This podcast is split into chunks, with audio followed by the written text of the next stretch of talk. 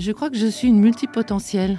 C'est difficile d'être multipotentiel Je pense que c'est euh, difficile d'être différent. Il y a de plus en plus de freelance dans les entreprises. On vit dans un monde où les talents, on les cherche, on les recherche. Les freelances dont moi je parle dans le livre, ce sont euh, des indépendants qui n'ont pas de salariés et qui réalisent plutôt euh, des prestations auprès de clients, donc du B2B. Donc ce sont ce qu'on appelle des talents hautement qualifiés. Bonjour, je suis David Feldman, fondateur et dirigeant de DFC Partners, société de conseil et d'accompagnement des projets de transformation numérique. Avec Human and Digital Angels, nous vous proposons de décrypter ensemble quels sont les facteurs de réussite de ces projets. Nous rencontrerons des directeurs des systèmes d'information, des consultants, des indépendants, des coachs, des entrepreneurs, autant d'invités qui, au-delà de leur parcours, nous permettront de comprendre comment allier transformation numérique et efficience. Bonjour à tous. Un épisode un peu particulier aujourd'hui de Human and Digital Angels parce que nous sommes les invités euh, du euh, Free Up Festival, le premier festival des freelances euh, en France, qui pendant deux jours rassemble tout un ensemble d'animations, de sociétés dédiées aux freelances, dans un lieu très sympa du 12e arrondissement à Paris qui s'appelle le Ground Control. Et donc aujourd'hui, nous enregistrons cet épisode de Human and Digital Angels dans les studios du Ground Control. Et comme d'habitude, je vais vous présenter euh, notre invité. Je reçois aujourd'hui une personne qui, comme souvent, pour ceux que nous recevons chez HDA, euh, a plusieurs cordes à son arc. D'ailleurs, elle dit que c'est une slatcheuse. Nous aurons l'occasion de comprendre ce que ce terme revêt. Frédéric, c'est d'abord plusieurs horizons. En premier lieu, la Belgique, ensuite Paris, et maintenant le Périgord. C'est ensuite une multitude de métiers salariés pendant 16 ans. Son domaine, c'est la vente, le bizdev et le marketing. Chez Compaq, dans un premier temps, puis Coriolis. En 2006, elle passe à l'entrepreneuriat. Elle devient coach et conférencière. Elle dit que l'une de ses qualités, c'est de savoir partir d'une page blanche pour construire des business et des équipes.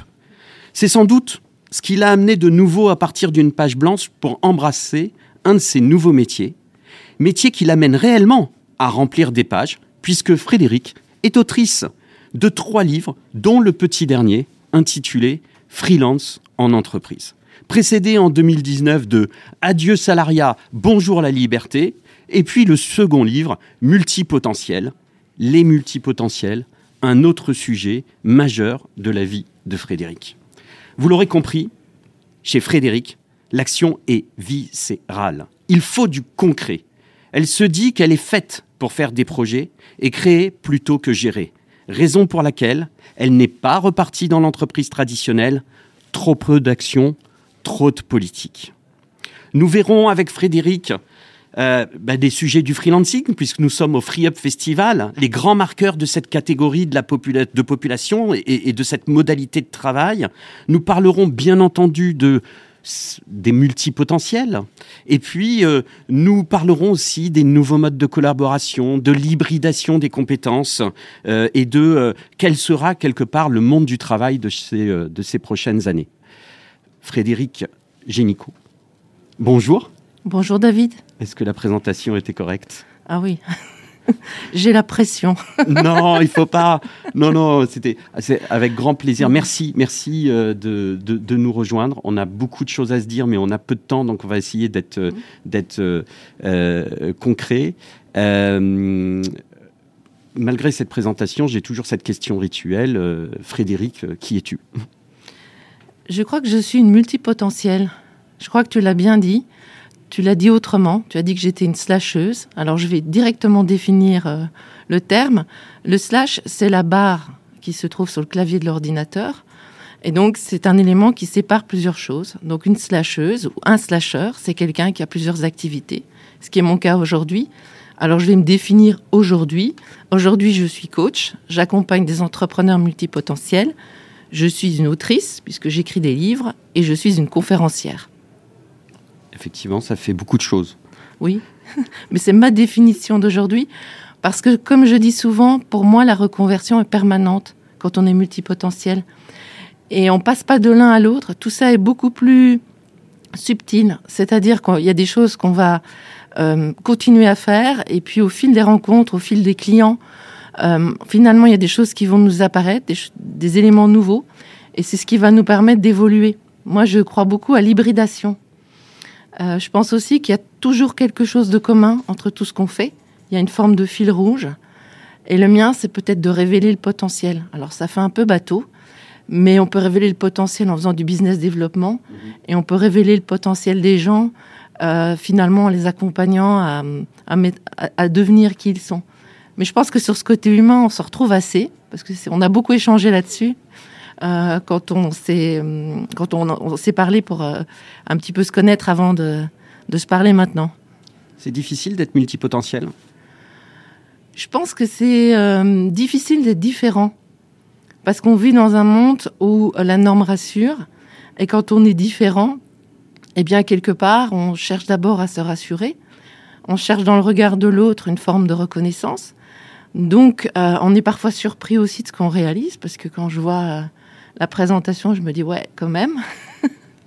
Puis je me dis, et demain? Euh, Voilà, je crois que la différence n'est jamais facile à vivre, mais la différence est un atout aussi. Et malgré cette différence, 16 ans en entreprise, c'est quand même pas mal pour quelqu'un qui se sent différent. Et sait que parfois, le, monde de l'entreprise peut être très difficile pour les gens justement qui rentrent pas dans les cases ou qui n'acceptent pas les cases euh, qu'impose l'entreprise. Alors moi j'ai peut-être eu de la chance où euh, j'étais au bon moment, au bon endroit. J'ai finalement travaillé dans des entreprises sur des marchés où tout était à faire. Que ce soit dans l'informatique grand public ou dans les, télécoms, je suis toujours partie finalement d'une page blanche, euh, d'un sujet qui était il faut qu'on trouve de la part de marché et donc des clients rapidement.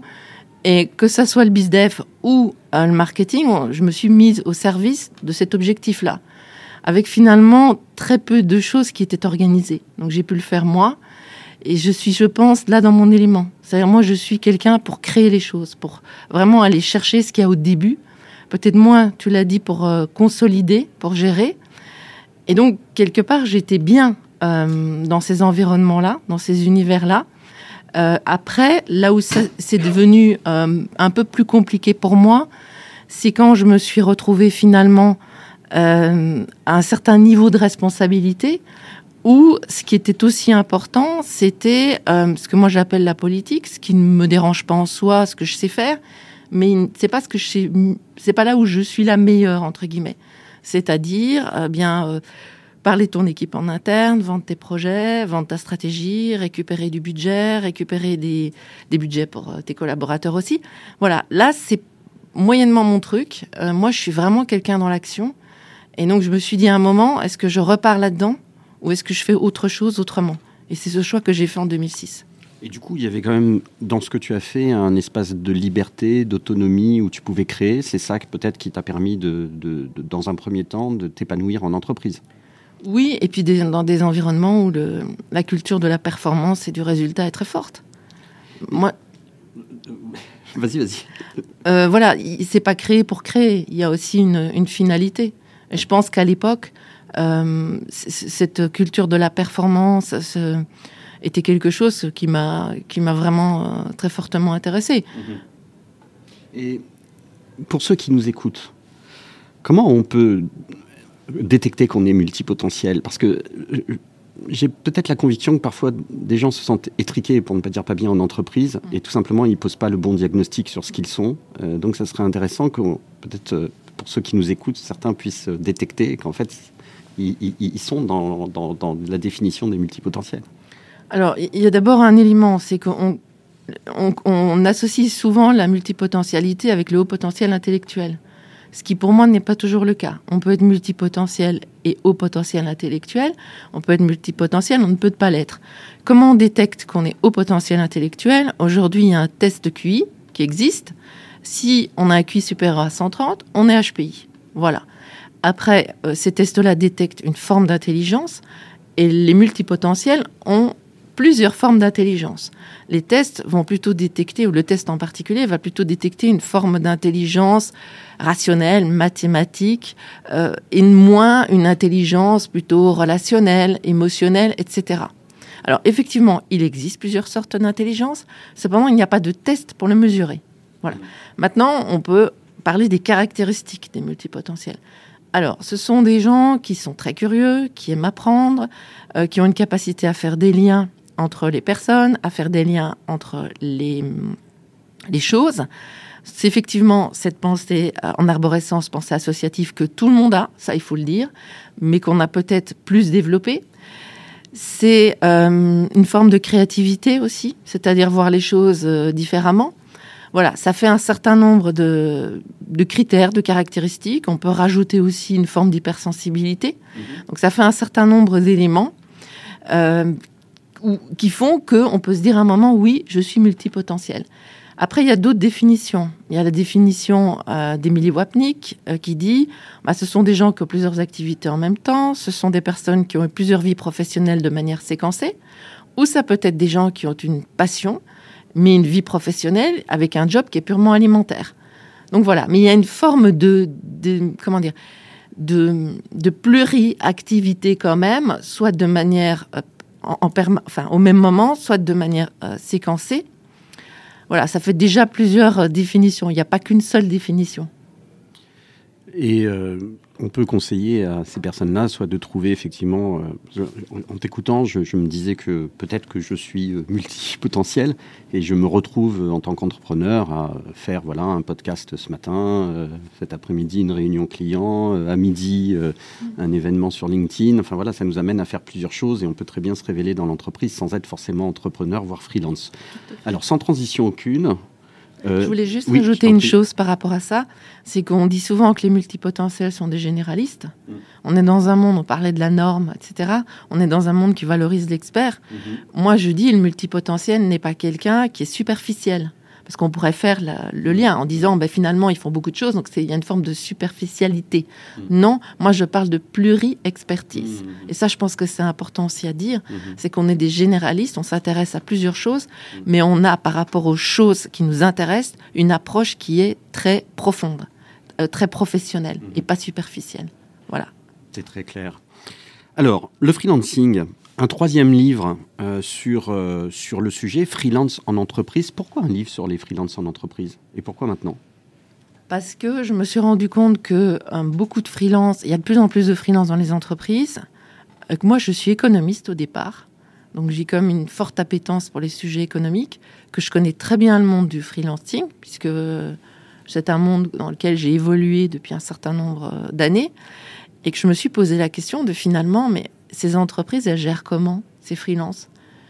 Sachant qu'il y en a de plus en plus, qu'ils sont parfois dans des équipes où il y a des salariés, qu'on vit dans un monde où les talents, on les cherche, on les recherche. Alors je me suis dit, mais finalement, les RH, qu'est-ce qu'ils font dans les entreprises? Et c'est parti de là. Et puis j'ai voulu aller voir, et finalement, je me suis retrouvée face à un sujet qui est très vaste, qui est un sujet juridique, un sujet économique, un sujet RH, Enfin voilà, un sujet multipotentiel. Et donc euh, aujourd'hui, euh, est-ce qu'on peut caractériser ce qui est un freelance euh, en 2023 ou c'est une population extrêmement diversifiée, extrêmement hétérogène? Alors, les freelances dont moi je parle dans le livre, ce sont des indépendants qui n'ont pas de salariés et qui réalisent plutôt euh, des prestations auprès de clients, donc du B2B. Mhm. Donc ce sont ce qu'on appelle des talents hautement qualifiés. Mhm. C'est ce qu'on appelle la talent économie, en opposition à l'économie de la tâche, la gig économie, où on trouve d'autres gérés indépendants, euh, qui sont par exemple bien les chauffeurs Uber, euh, euh, qui, eux, ont une activité qui est plutôt concurrentielle, avec un rapport à la plateforme qui est complètement différent, puisque la plateforme euh, impose un certain nombre de contraintes. Donc moi, j'ai plutôt analysé euh, ce type de profil-là, sachant qu'aujourd'hui, le freelance peut recouvrir différents statuts juridiques. On peut être auto-entrepreneur, on peut avoir une EURL, on peut avoir une SAS, on peut même être entrepreneur salarié en étant porté avec euh, du portage salarial.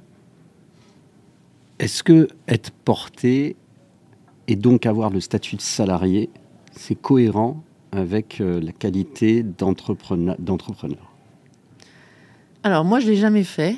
Euh, et puis moi, je pense que quand on démarre comme ça, ça donne de très mauvaises habitudes. Mais ça, c'est mon avis.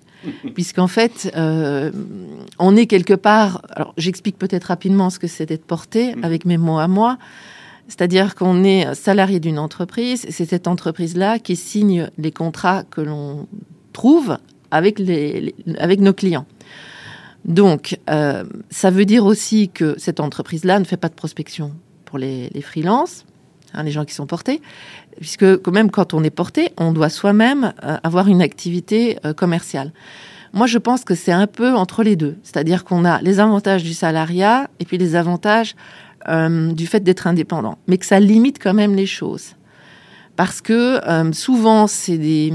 J'ai remarqué, mais alors ça, c'est mon expérience, que c'est souvent des gens qui ont un contrat, un client, et qui vont en fait commencer à démarcher, à aller chercher d'autres choses quand cette activité-là va se terminer. Euh, mais bon, après, je trouve que c'est intéressant aussi parce que ça permet à certains de se frotter à l'entrepreneuriat mhm. et peut-être aussi à un moment euh, d'évoluer. Voilà. Alors, il est évident que ça. Hum, on n'a pas la même réflexion aussi sur tout ce qui est marque personnelle, personnel branding, etc. quand on est porté. Puisque quelque part, on n'a pas de marque, puisque c'est l'entreprise qui nous porte qui va signer le contrat avec le mhm. client. Après, moi, je crois que les clients, euh, pour les clients, c'est transparent à partir du moment où on l'annonce assez vite. Et puis, je pense qu'il y a des clients qui le comprennent assez bien. Je vois un avantage au portage, c'est le fait de travailler avec des grands groupes. Parce que vous allez euh, signer avec cette entreprise euh, portée, qui est reconnue sur le marché, et que souvent, bah, vous travaillez avec les achats, et que les achats cherchent à travailler avec des boîtes qui ont une certaine assise sur le marché. Donc voilà, c'est comme dans tout, il y a toujours des avantages, il y a toujours des inconvénients. Je crois qu'il faut bien se dire ben, dans quelle situation je me trouve et qu'est-ce qui est bon pour moi à ce moment-là. Et réévaluer en permanence en se disant est-ce que c'est encore bon pour moi aujourd'hui? Oui, chez DFC Partners, avec les, nombreux freelances avec lesquels on, travaille, euh, je dis toujours que pour ceux qui commencent, ça peut être un moyen de se de mettre, euh, de, de, jeter euh, dans l'eau. ça rassure un petit peu quand on a la peur du lendemain. J'ai fait un post LinkedIn il n'y a pas longtemps où je disais voilà les trois questions à vous poser lorsque vous passez de salarié à indépendant. Vous devez supporter la peur du lendemain parce que euh, quand on est euh, euh, quand on a sa petite société, je ne sais pas d'ailleurs si euh, on peut dire qu'on a une petite société, on a une société. Quand on a sa société, euh, eh bien, on, a la peur du lendemain parce qu'il faut assurer sa propre promotion. C'est une autre caractéristique de ce qui définit aussi l'indépendant. Hein. Il faut s'habituer à savoir se vendre. Comme je l'ai dit, vous avez votre entreprise et l'offre, c'est vous. Donc, et donc, effectivement, le portage, c'est un bon début, mais je pense qu'après, si ça fonctionne et si ça plaît, euh, c'est peut-être intéressant que les gens se lancent. C'est un autre état d'esprit et c'est ce qu'on recherche, je pense, chez les indépendants. C'est aussi cet état d'esprit de l'engagement, de, je dis souvent de percuter sur le terrain. Euh, tu parles d'expertise, je, te, rejoins, hein, même de multi-expertise. Euh, mais ce qu'on va attendre chez un indépendant, c'est quand même des caractéristiques très différentes de ce que l'on peut attendre d'un salarié. Et je le dis toujours avec beaucoup de respect pour les salariés. Mais il faut qu'on arrive à se distinguer. En fait, l'indépendant, il doit répondre aux besoins du client et aussi arriver avec quelque chose de différent. C'est toute la difficulté, justement. Tu parlais de, la, de savoir se vendre, c'est toute la difficulté, enfin, le, rapport à la valeur. La valeur que l'on apporte, c'est bien d'avoir identifié quel est le problème du client et en quoi moi je suis la solution à ce problème-là. Et puis arriver peut-être avec une petite touche d'innovation, la façon dont tu vas le faire, euh, parce que tu l'as fait ailleurs, parce que tu le fais de manière différente, ou justement euh, peut-être aller un tout petit peu plus loin dans, dans ce, dans, ce qu'il te demande aujourd'hui. La difficulté pour le multipotentiel, parce que moi, c'est forcément quelque chose que je connais mieux, c'est que nous, on voit tout euh, longtemps à l'avance. C'est-à-dire comme on fait des liens, comme on, on, va voir finalement là où est le client peut-être déjà dans un an un an et demi, alors qu'il faut d'abord lui proposer la réponse à son besoin d'aujourd'hui. Mhm. Alors, dans, le livre, euh, tu traites euh, de l'état des lieux en chiffres hein, du marché euh, des indépendants. J'aime pas trop parler comme ça, du, du, monde des indépendants. Euh, des besoins des indépendants, euh, des intermédiaires sur le marché, parce que tu m'as dit, car il y en a beaucoup, effectivement, il y en a énormément, euh, DFC Partners en fait partie. On essaye tous d'avoir un, positionnement un petit peu différent. Je trouve que c'est très intéressant. Il y a les plateformes, il y a les, les, les, entreprises qui dédient une partie de leur activité à accompagner les, indépendants dans la création de leur, de leur activité. Et puis il y a des sociétés comme DFC Partners qui font pas de l'intermédiation, s'engagent véritablement, avec les clients, on signe les contrats et en fait on accompagne les indépendants comme si quelque part c'était des salariés, on les fait grandir, on les forme, on leur apporte de, la valeur métier. Euh, tu as parlé aussi des RH, on pourrait en parler pour les remettre au centre du jeu. Mais surtout, ce que je retiens, c'est ce que tu m'as dit. je voulais une vision indépendante du marché, sans prisme, sans prisme juridique, euh, euh, sans prisme d'un livre écrit par les grands acteurs du marché. Oui, en fait, c'est n'est pas un sujet écrit. Euh, par un avocat qui va euh, parler pendant euh, un certain nombre de pages du contrat commercial qui lie le freelance à l'entreprise versus du contrat de travail, avec tous les risques potentiels de la requalification de ce contrat commercial en contrat de travail. C'est un sujet dont je parle.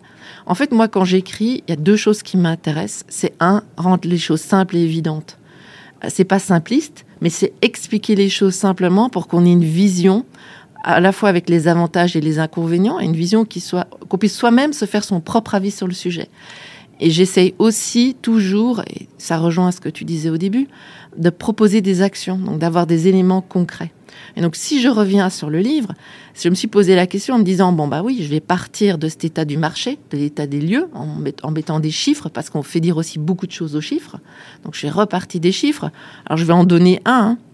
Il y a en 2021, il y avait 1 208 000 freelance en France. Il y en avait 523 000 en 2008. Donc voilà. Tout métier confondu. Tout métier confondu. Un autre chiffre, en 2021, il y avait 6 millions de freelance hautement qualifiés en Europe et dans les professions numériques, 25% des gens sont des freelances. Donc ça donne un ordre d'idée. Maintenant, je vais nuancer directement. Si on regarde par rapport à la population active, les indépendants, ne sont que 14%. Donc c'est vrai que ça représente quand même une part très faible par rapport au salariat. Néanmoins, sur certaines fonctions, ça n'est pas 14%. C'est beaucoup plus que ça. Donc, on peut dire que finalement, le, salariat est encore prédominant, mais que sur certaines fonctions, on ne peut pas faire l'impasse d'aller travailler avec des talents externes. Parce que euh, ces professionnels-là ne ne veulent travailler qu'avec ce format euh, de, contrats, qui sont des contrats commerciaux. C'est clairement ce qu'on rencontre euh, dans l'IT, c'est clairement ce qu'on rencontre dans les métiers euh, que l'on adresse, c'est-à-dire les métiers du management de projet, les Scrum Masters, les Product Owners, et, etc. Mais il y a des freins, parfois, qui sont hallucinants euh, des freins que je, maîtrise bien, puisque c'est des freins juridiques. Et on voit, par exemple, des, sociétés qui refusent de travailler avec des sociétés comme DFC Partners, parce qu'on travaille avec des indépendants. Donc eux, les indépendants, tu l'as bien dit, on travaille souvent avec des indépendants qui, par exemple, n'ont pas envie de s'attacher à la partie promotion on, assure la promotion pour eux, on va chercher les missions pour eux. Et ils sont pas indépendants pour, pour ça. Eux, ils sont indépendants pour venir sur un projet et déployer toute leur expertise sur ce projet. Et les entreprises nous disent ah non, alors c'est vrai qu'il y, a, ce, fameux risque de prix illégal de, main-d'œuvre, mais euh, les contrats sont adaptables et on peut très bien, et d'ailleurs, euh, on, vend des prestations. On ne propose pas que des, que des indépendants, c'est des indépendants qui sont accompagnés, par exemple, par des directeurs de mission qui sont internes. Euh, et du coup, j'ai l'impression que ces entreprises s'interdisent la capacité de travailler avec des indépendants. Tu parlais des RH, je parle aussi euh, du, juridique. Je trouve que c'est un danger monumental pour ces entreprises parce que, alors, elles trouvent hein, des, prestataires, mais comme tu le dis, en tout cas dans l'IT, même si j'aime bien la nuance que tu apportes sur le fait de dire attention, ne nous emballons pas, le salariat va pas être remplacé par l'indépendance ou le freelancing demain.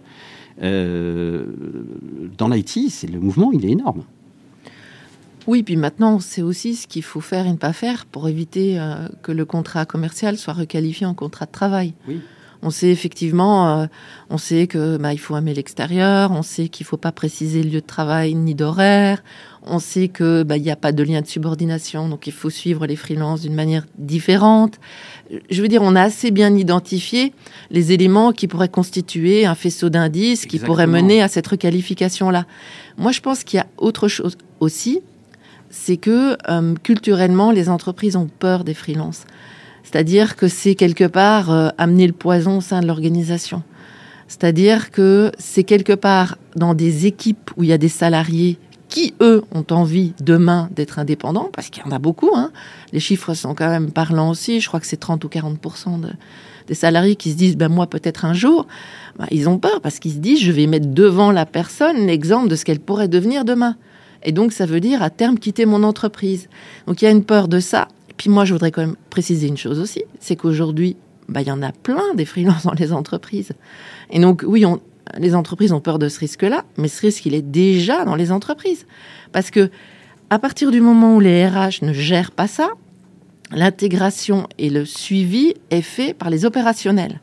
Alors, les achats en amont, s'il y a des achats et s'ils sont concernés, mais après, c'est laissé à la discrétion des équipes opérationnelles qui vont intégrer comme ils peuvent, comme ils ont envie, comme ils savent avec jamais une mauvaise idée ou une mmh. mauvaise volonté. Mais peut-être font-ils des choses qu'ils ne devraient pas faire. Mmh.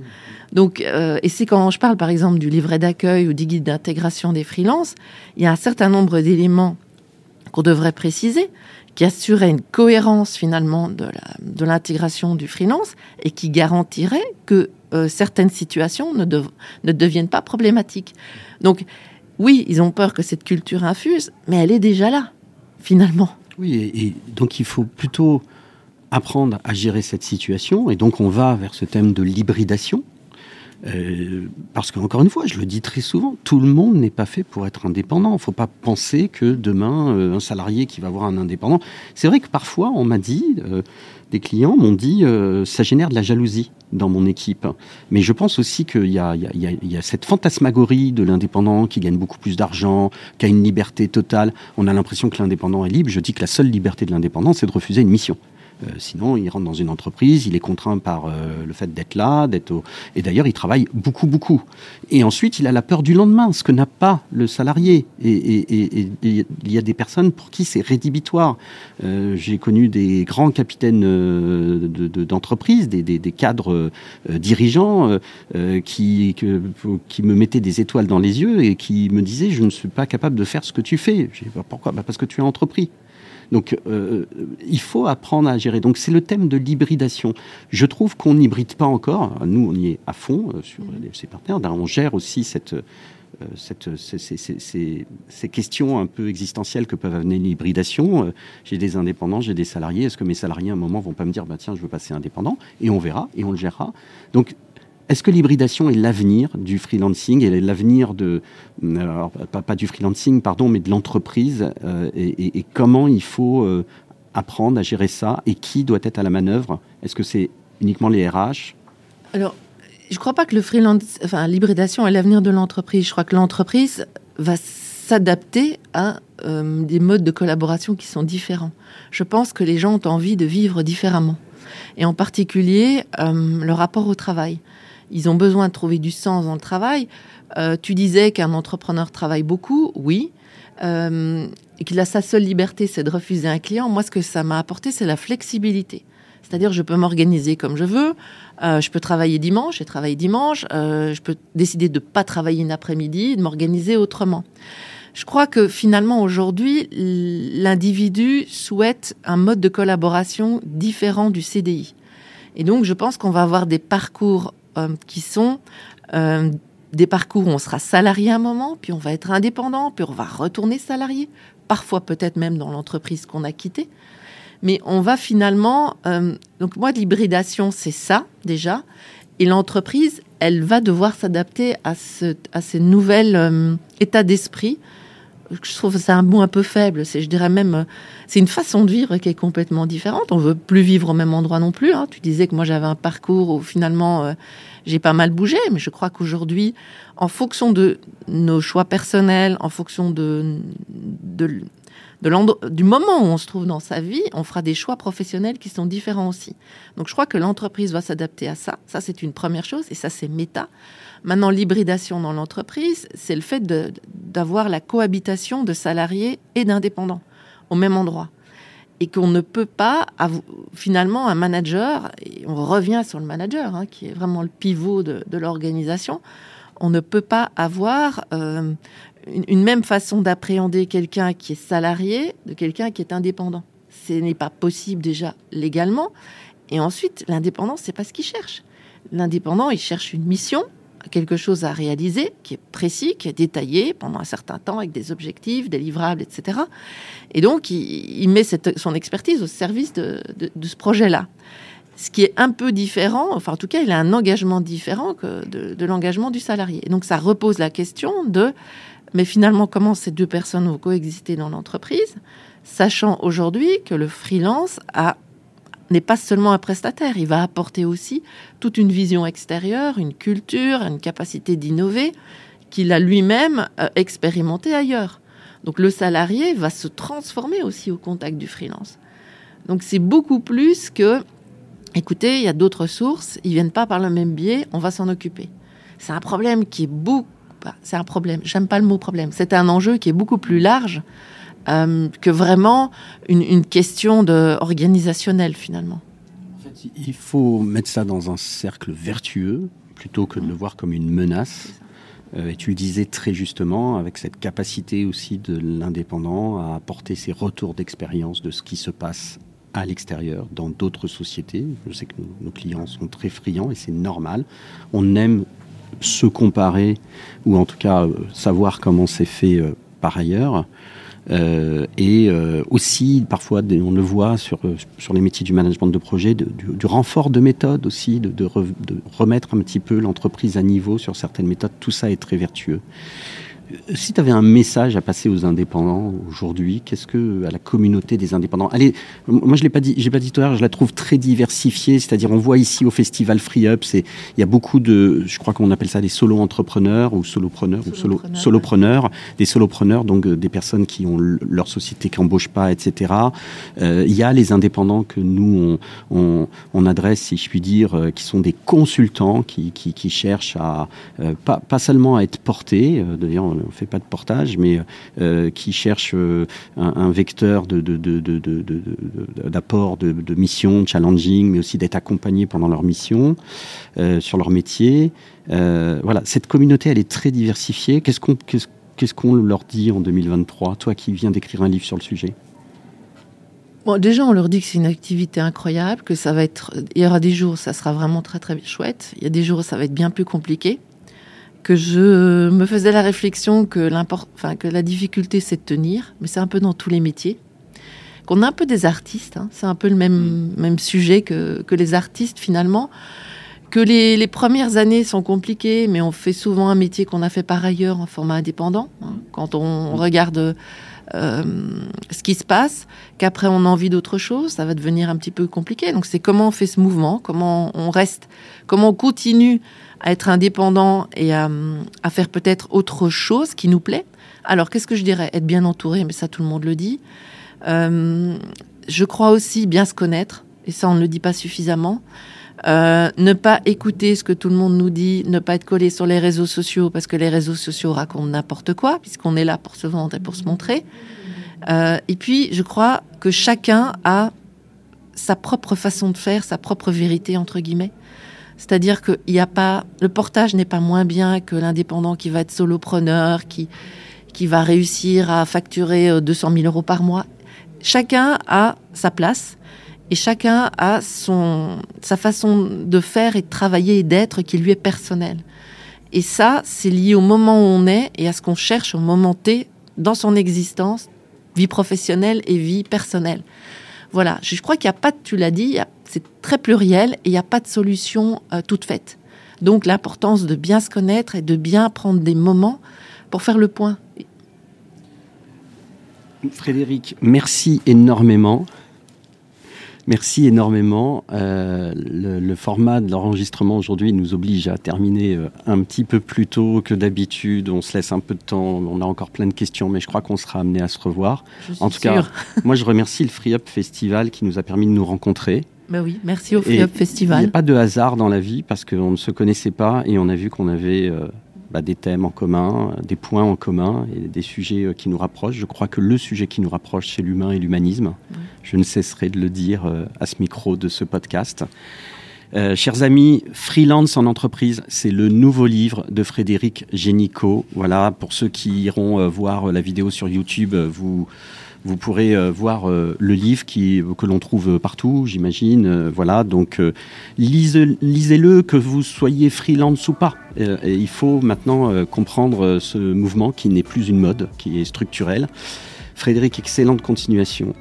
Merci à tous. Euh, je devais vous dire plein de choses en fin de podcast, mais euh, merci. Euh, si vous nous avez écoutés jusque-là, c'est que vous avez trouvé ce podcast intéressant, donc il faut le noter, il faut le dire sur, toutes les, les plateformes.